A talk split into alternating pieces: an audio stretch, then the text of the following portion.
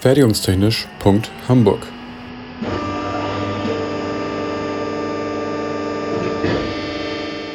Ein Podcast rund um die Produktion.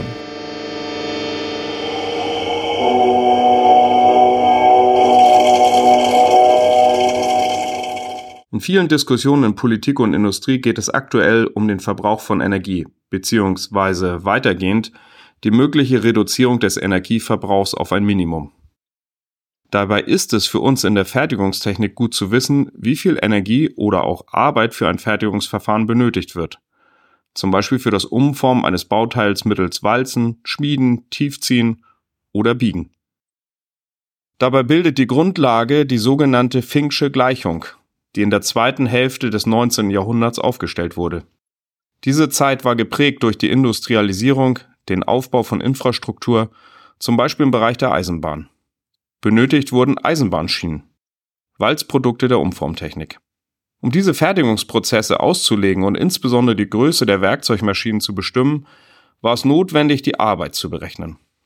Professor Karl Fink hatte 1874 seine Theorie der Walzenarbeit veröffentlicht. 1821 geboren, machte er eine Lehre in der Maschinenwerkstatt und besuchte anschließend die Potsdamer Gewerbeschule wie auch das Königliche Gewerbliche Institut.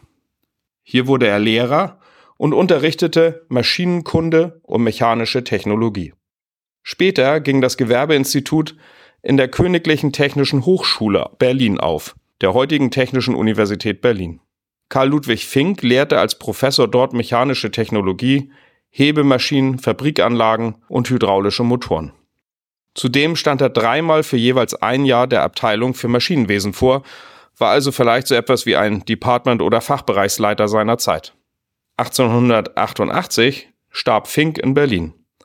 Seine Berechnungen zur Walzenarbeit wurden fortgesetzt und durch praktische Versuche hinterlegt, teilweise bestätigt und modifiziert.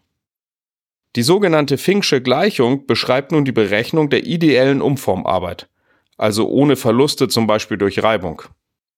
Diese wird dabei definiert als das umgeformte Volumen multipliziert mit der mittleren Fließspannung und dem Umformgrad. Zunächst sei ein Plausibilitätscheck erlaubt.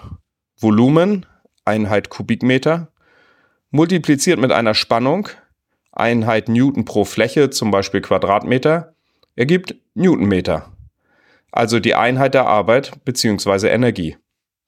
Der Umformgrad ist eine dimensionslose Größe.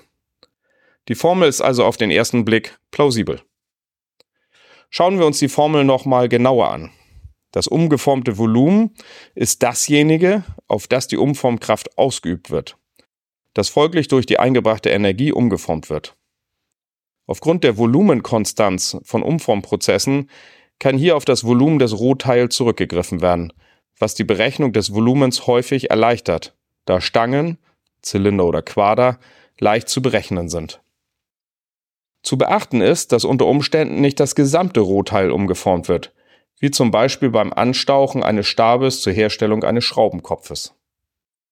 Der Umformgrad ist die logarithmische Formänderung, berücksichtigt folglich den Logarithmus des Verhältnisses der geometrischen Größen nach und vor den Umformvorgängen. Im Gegensatz zur Dehnung geht in die Berechnung des Umformgrades nur die plastische Formänderung ein. Das macht natürlich Sinn, weil die Elastizität nach Wegnahme der Kraft zurückfedert. Zudem lassen sich logarithmische Formänderungen summarisch behandeln.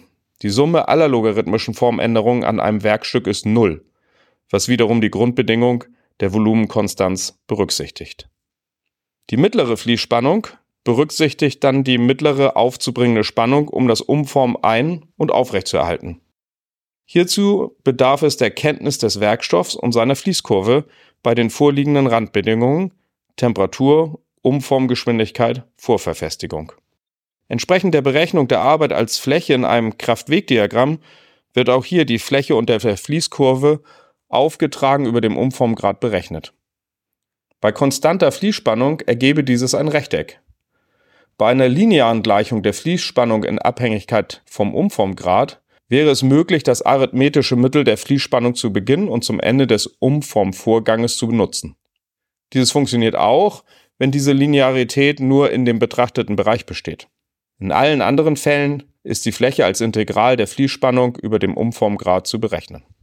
Soll anstelle der ideellen Umformarbeit die reale Arbeit berechnet werden, ist der Umformwirkungsgrad zu berücksichtigen, indem dessen Kehrwert mit der ideellen Arbeit multipliziert wird.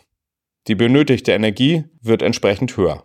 Bei stationären Verfahren, wenn also die Kraft über die Zeit bzw. den Weg konstant bleibt, kann die Arbeit durch den Weg dividiert werden und die verbleibende Formel zur Berechnung der Umformkraft genutzt werden. Bei nicht stationären Verfahren sind gegebenenfalls andere Berechnungsansätze zu verfolgen. Die Fink'sche Grundgleichung bietet folglich eine gute Basis zur Auslegung von Umformprozessen und eine erste Abschätzung der notwendigen Energie und damit der Definition des Minimums an Energie, welche zur Umformung benötigt wird. Fertigungstechnisch.hamburg ist eine Produktion des IPT an der HAW Hamburg. Die Inhalte stehen unter der Lizenz Creative Commons Attribution Non-Commercial 4.0 International. Infos zur Lizenz unter creativecommons.org. Verantwortlich für die Inhalte des Podcasts ist Benjamin Remmers. Meinungen gehören den jeweiligen AutorInnen und nicht der HW Hamburg. Weiterführende Links und falls vorhanden Formelzettel finden sich in den Shownotes bzw. auf der Homepage.